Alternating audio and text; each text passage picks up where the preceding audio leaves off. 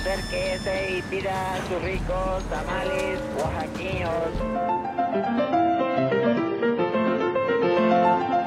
¿Quién dijo que la historia de México no podía contarse de forma entretenida? 365 días para conocer la historia de México.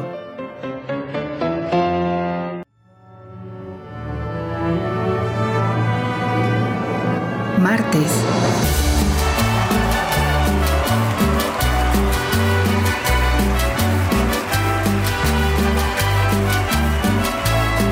Bailar con la más fea. La herencia.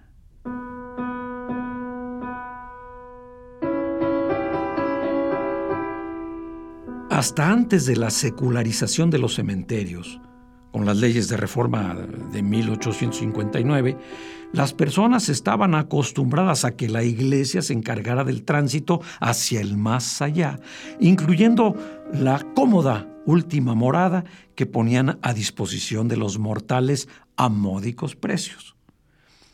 Los panteones eran regenteados por órdenes monásticas o por el clero secular y tenían nombres de santos, San Fernando, Santa Paula o bien otros como el Campo Florido. No se acostumbraba entonces la cremación. El cuerpo generalmente era embalsamado, por aquello de que si llegaba el juicio final se encontrara de buen ver.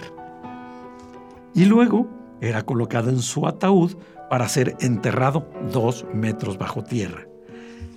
En la última voluntad del difunto siempre había la preocupación de buscar los medios necesarios para garantizar el pase al cielo y no el boleto a los infiernos. En algunos testamentos del siglo XVI se aprecian los asuntos que preocupaban a los moribundos antes de su último suspiro.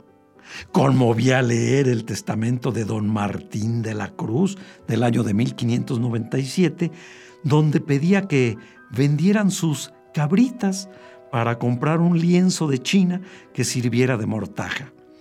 O el de Benito Muñoz de 1596, cuya última voluntad fue que lo sepultaron en Santa Águeda, hasta donde debían acompañarlo los músicos. Quizá temerosa por lo que habría de encontrarse en el más allá. Doña Inés Gómez pidió en 1559 que se vendieran sus vestidos y de lo procedido se me digan 30 misas. Eran las almas que despojaban de lo material en los últimos momentos de su vida. Por encima de la última voluntad o deseo del muertito, los testamentos desataban verdaderos infiernos en la tierra. Era común ver a las familias destrozándose por unos cuantos reales, por una parcela, por algunos animales. Las ambiciones, las envidias, los celos, las amarguras brotaban de manera natural cuando había que repartir los bienes del muerto. Los verdaderos demonios salían a relucir en cuanto se escuchaba la palabra testamento. Alguien sabiamente había dicho que los deudos no se repartían la herencia, la descuartizaban, como sucede hasta nuestros días. Bailar con la más fea.